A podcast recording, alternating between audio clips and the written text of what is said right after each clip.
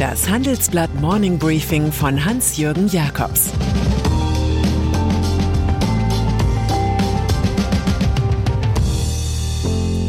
Guten Morgen allerseits. Heute ist Dienstag, der 30. August 2022, und das sind unsere Themen. Fensterrede aus Europa. Scholz ist kein Macron. Ende Gelände. Winfried Kretschmann warnt Bund. Und Gruß aus dem Grab. 48 Millionen Euro von Lehman Brothers. Nach einer kurzen Unterbrechung geht es gleich weiter. Bleiben Sie dran. Die Welt steht vor gewaltigen Herausforderungen. Zum einen die Energiewende voranzutreiben und gleichzeitig den Klimawandel einzudämmen. Und auch der Energieträger Wasserstoff gewinnt weltweit immer mehr an Bedeutung. Doch wie geht es weiter? Erfahren Sie mehr auf dem Handelsblatt Wasserstoffgipfel 2024 am 12. und 13. Juni in Essen. Infos unter handelsblatt-wasserstoffgipfel.de. Mit dem Vorteilscode Wasserstoff 2024 erhalten Sie einen Rabatt von 15% auf die Tickets. Bundeskanzler Staats- und Regierungsführer, die große Linien für Europa aufzeigen wollen, wählen dafür gern historische Säle anerkannter Universitäten aus. So war es vor fast fünf Jahren bei Frankreichs Emmanuel Macron. An der Sorbonne in Paris forderte er ein einheitliches EU-Budget und sagte, er habe keine rote Linien, nur Horizonte. Olaf Scholz suchte sich für seine Grundsatzrede die Karls-Universität in Prag aus, eine Antwort auf Macron, die sich Angela Merkel sparte. Scholz redete über die Zeitenwende in Europa, über Erweiterung, Mehrheitsentscheidungen und über ein gemeinsames Luftabwehrsystem. Doch der visionäre Mut Macrons ist beim Bundeskanzler eher Akribie im Ablesen von Spiegelstrichen. Konkretes fehlte genauso wie europäischer Esprit. Der Satz Europa ist unsere Zukunft reicht als solcher nicht, man muss Zukunft auch machen. Fazit Leider wird von dieser Rede in fünf Jahren keine Rede mehr sein. Strompreise. Von oben eingreifen ins Energiechaos der EU-Mitgliedsländer will Kommissionspräsidentin Ursula von der Leyen. Die Christdemokratin, die an vielen Fronten kämpft und sich auch verkämpft, kündigt eine Reform des europäischen Strommarkts an. Brüssel arbeitet an einer Sofortmaßnahme und an einer strukturellen Reform. Die explodierenden Strompreise zeigten die Grenzen des derzeitigen Strommarktdesigns auf. Zur Disposition steht das Merit Order Prinzip. Danach wird der Strompreis durch das teuerste Kraftwerk bestimmt, also aktuell durch Gaskraftwerke.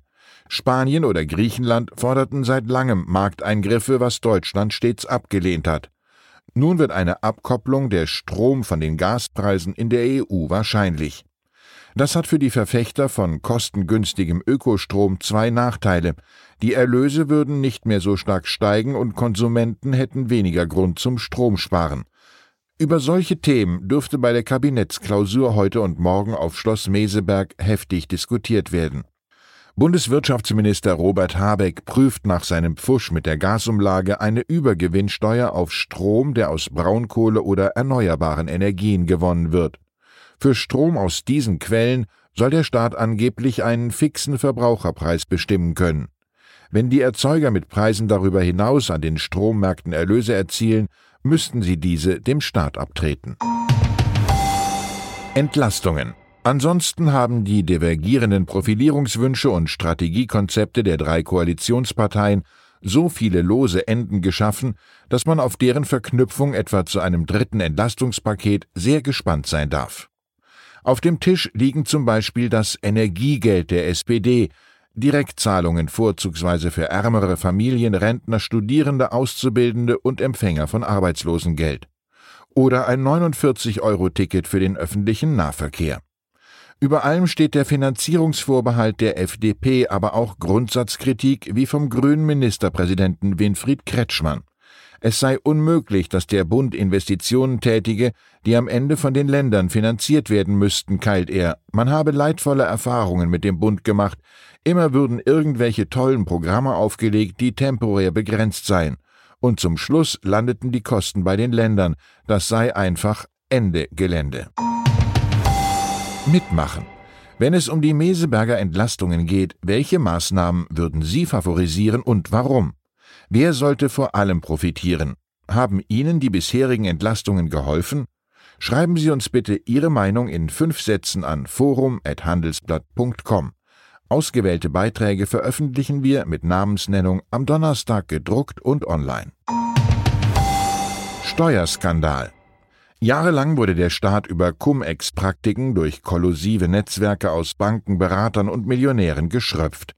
Die Schäden sind so immens, dass juristische Aktionen den Gebietskörperschaften neue, unverhoffte Geldquellen erschließen. So hat nach unseren Informationen nun der Insolvenzverwalter der britischen Tochter der 2008 abgeschmierten Investmentbank Lehman Brothers 48 Millionen Euro ans NRW-Justizministerium überwiesen. Beweise für delinquentes Verhalten ergaben sich aus dem E-Mail-Verkehr von Anwälten der involvierten Kanzlei Freshfields Brockhaus Derringer. Da hieß es, wenig juristisch ziseliert, die Banker hätten die Hosen voll, worauf ein Kollege fragte, warum, haben Sie den Trade jetzt untersagt? Und die Antwort darauf lautete, nein, Lehman sei aber besorgt, als nächste Sau gegebenenfalls mit dem Rest der Herde durchs Dorf getrieben zu werden. Wenn der Aktienhandel der WestLB untersucht würde, könnte ja rauskommen, dass Lehman was Unanständiges gemacht habe. Die Anständigen waren in dieser Sache in der klaren Minderheit.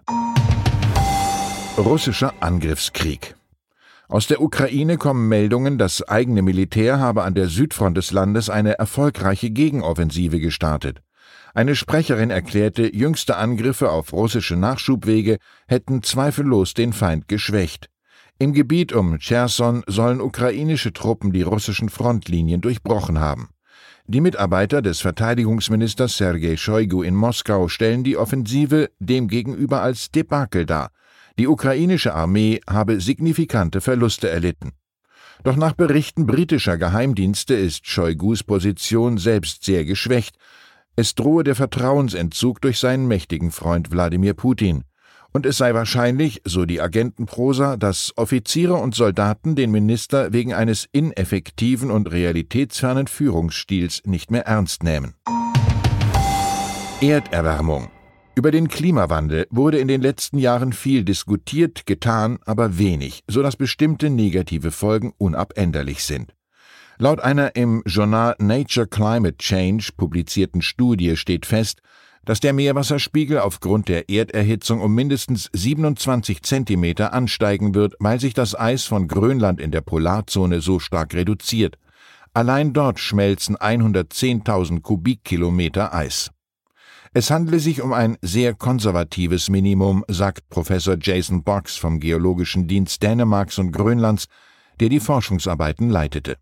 Schon ist davon die Rede, dass der Wasserspiegel bei weiterer ökopolitischer Inaktivität um 78 Zentimeter steigen könnte. Für die weltweit 60 Millionen Menschen, die in Küstennähe leben, sind das Horrormeldungen. Und dann ist da noch der Rundfunk Berlin-Brandenburg. Der öffentlich-rechtliche Skandalsender könnte heute wieder eine Intendantin oder einen Intendanten für den Übergang bekommen. Es tritt nämlich die Findungskommission zusammen, einen Tag später wird der Rundfunkrat die Hand heben.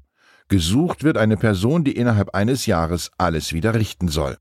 Genannt werden Reinhard Binder, zuletzt Direktor Recht und Unternehmensentwicklung beim RBB und heute Rundfunkdatenschutzbeauftragter von fünf Anstalten. Oder Navid Gudarzi, einst Produktions- und Betriebsdirektor des RBB. Als weibliche Fachkraft, die auf die geschasste Intendantin Patricia Schlesinger folgen könnte, gilt schließlich die in Stralsund geborene Elke Haferburg. Sie war von 2007 bis 2019 Leiterin des Landesfunkhaus Mecklenburg-Vorpommern des NDR. Nach der Ramadammer-Regentschaft in Berlin könnte dann Programmchef Jan Schulte-Kellinghaus zum regulären Intendanten aufsteigen. Jüngst durfte er in einer Schalte bereits mit den ARD-Granden konferieren, nachdem diese ein paar Tage zuvor dem RBB-Management das Vertrauen entzogen hatten. Die ARD kann sich in dieser verqueren Lage an Wilhelm Busch halten.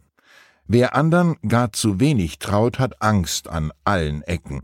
Wer gar zu viel auf andere baut, erwacht mit Schrecken. Ich wünsche Ihnen einen Tag ohne Schrecken. Es grüßt Sie herzlich Ihr Hans-Jürgen Jakobs. Zur aktuellen Lage in der Ukraine. Muss der Westen ein Militärmanöver von Russland und China fürchten? Schon 2018 übten die Truppen zusammen, jetzt wird das Manöver Vostok kleiner ausfallen, Moskaus Einheiten sind im Ukraine-Krieg gebunden. Verschwieg Zelensky seinem Volk die Wahrheit, lange hat der Krieg die Ukraine geeint, nun aber gerät der innere Zusammenhalt in Gefahr, denn gegen den Präsidenten gibt es schwere Vorwürfe. Weitere Nachrichten finden Sie fortlaufend auf handelsblatt.com/Ukraine. Das war das Handelsblatt Morning Briefing von Hans-Jürgen Jakobs, gesprochen von Peter Hofmann. Die Welt steht vor gewaltigen Herausforderungen. Zum einen die Energiewende voranzutreiben und gleichzeitig den Klimawandel einzudämmen. Und auch der Energieträger Wasserstoff gewinnt weltweit immer mehr an Bedeutung. Doch wie geht es weiter? Erfahren Sie mehr auf dem Handelsblatt Wasserstoffgipfel 2024 am 12. und 13. Juni in Essen. Infos unter handelsblatt-wasserstoffgipfel.de. Mit dem Vorteilscode Wasserstoff 2024 erhalten Sie einen Rabatt von 15% auf die Tickets.